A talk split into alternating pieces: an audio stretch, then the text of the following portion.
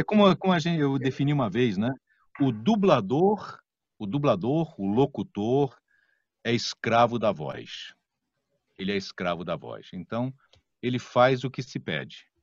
É isso. Né? Então, pediu, se faz. Somos escravos da nossa própria voz. É isso aí que, eu, como eu defino o locutor, o dublador. E antigamente eu reclamava mais, eu até às vezes me irritava com certos diretores, né? Porque sabia que estavam errados. Hoje já relevo. Ah, tá bom, você quer assim, então tá, vamos fazer assim. E acabou. Né? Passa, passa, pra, passa para o próximo.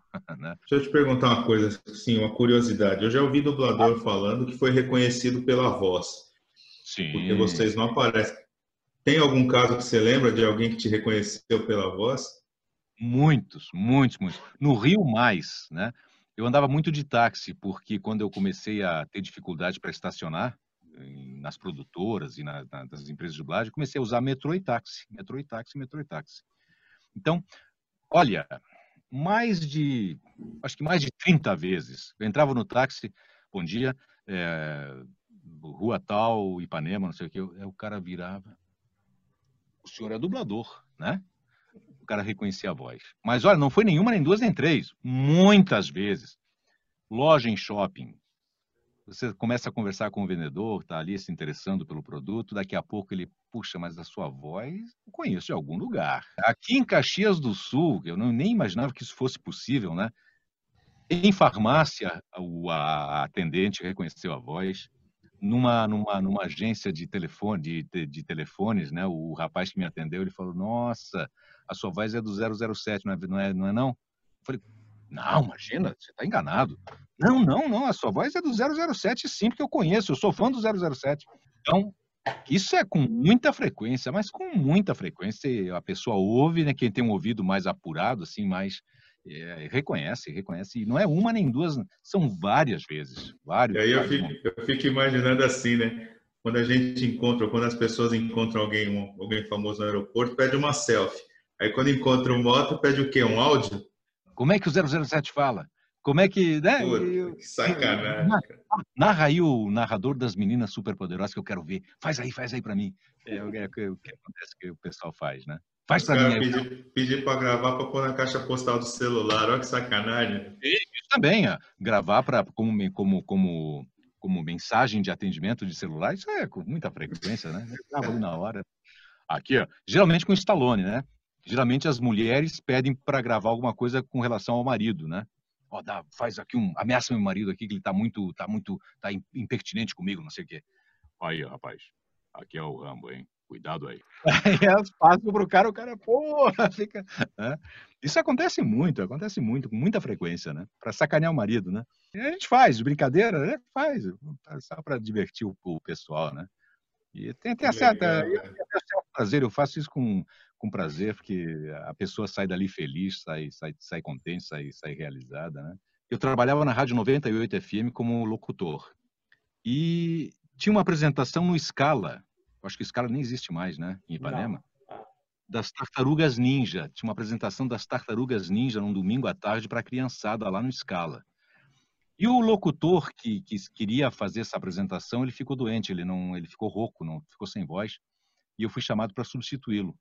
E, e coincidentemente eu dublava o Destruidor, né?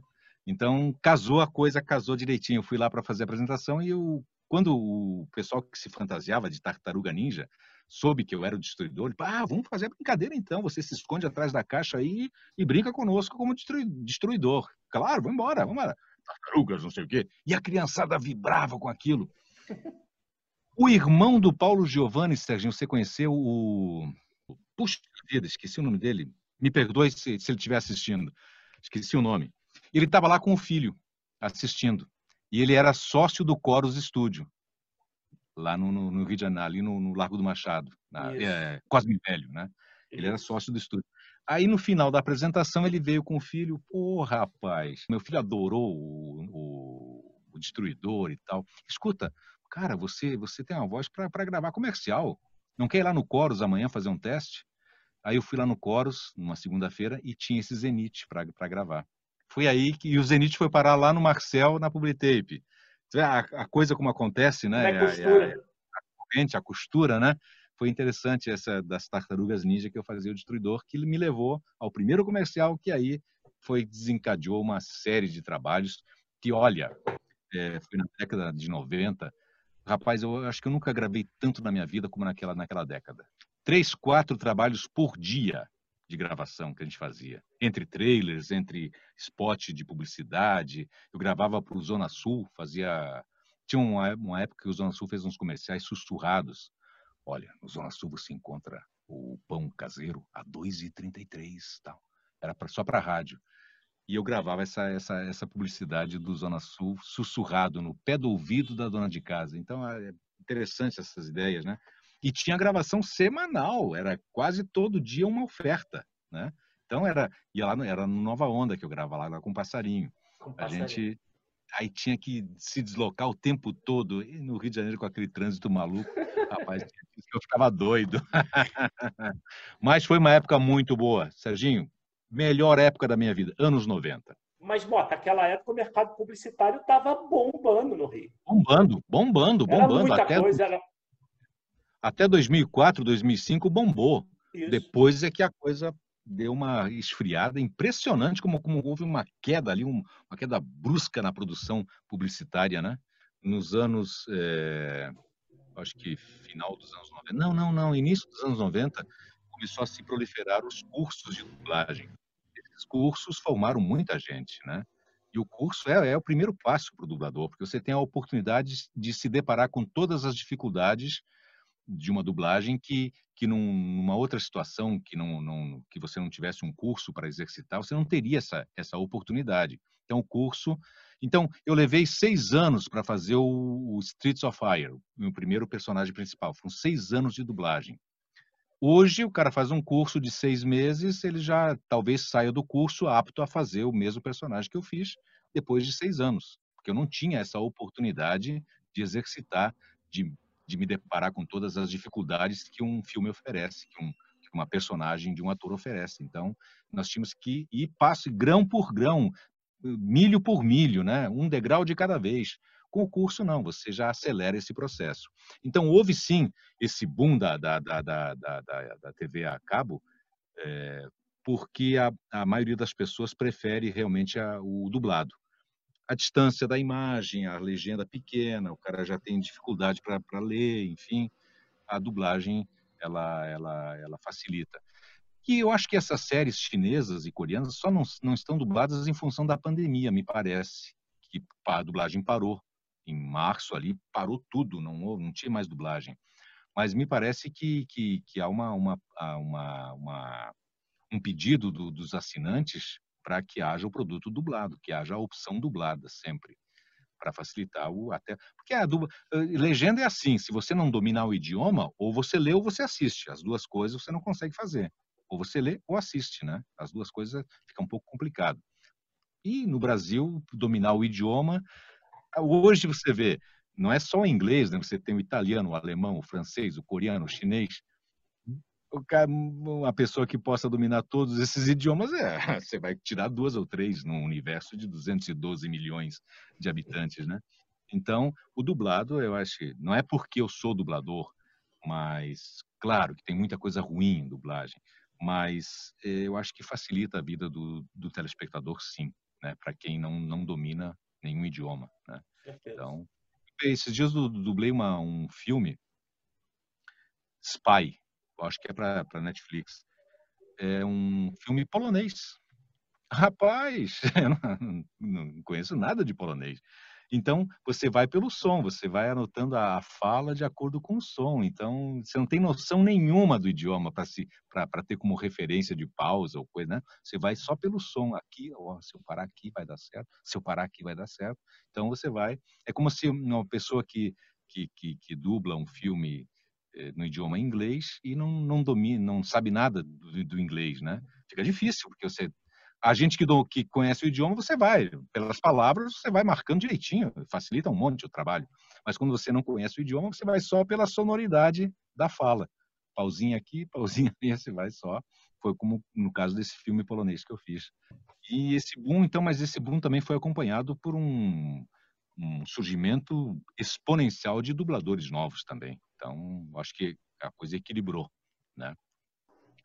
Tem uma época que o Herbert Richards dublou uma infinidade de novelas mexicanas para o SBT. Não sei se vocês lembram dessa época, anos 90 também. Uhum. É, Silvio Santos, me parece, me contar essa história, que ele não queria nenhuma voz conhecida. Ele queria vozes novas. Foi um problema, que, a, e que os dubladores na época eram um número reduzido.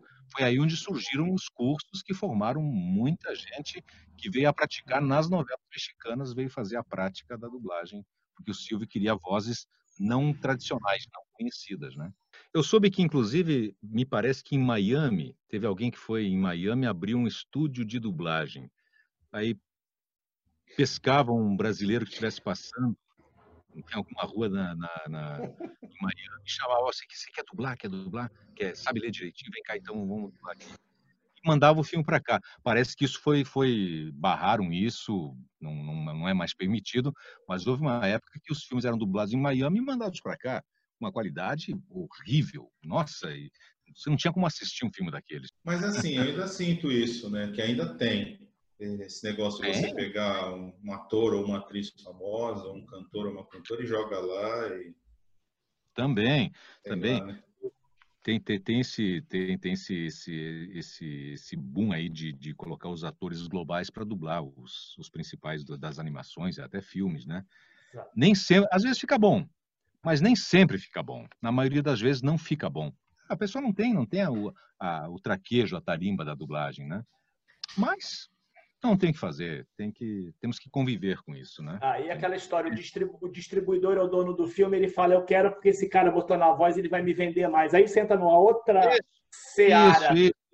Vai usar, vai usar a imagem do, do, do, ator e vai, vai vender o produto, né? Dublado por fulano de tal. Às vezes nos trailers eu gravo isso. Não sei o que, isso aqui é dublado por fulano de tal, dublado por, por fulana. Teve mais uma coisa aqui só para acrescentar aqui, que eu tenho a minha, minha colinha aqui, claro. É, os games, esses games, né? É, eu dublei nos games Injustice 1 e 2, o Aquaman, e o Aquaman eu dublava também nos desenhos animados lá da série Liga da Justiça, lá atrás, lá no, né? Sempre dublei o Aquaman. E nesses games, Injustice 1 e 2, também eu dublei o Aquaman. E teve um outro game, NEC, um, um game da, da Sony, teve NEC 1 e NEC 2, que eu também dublei o, boneco. Esse um boneco que desmontava, que se remontava, enfim, ficava pequenininho, ficava grande e tal.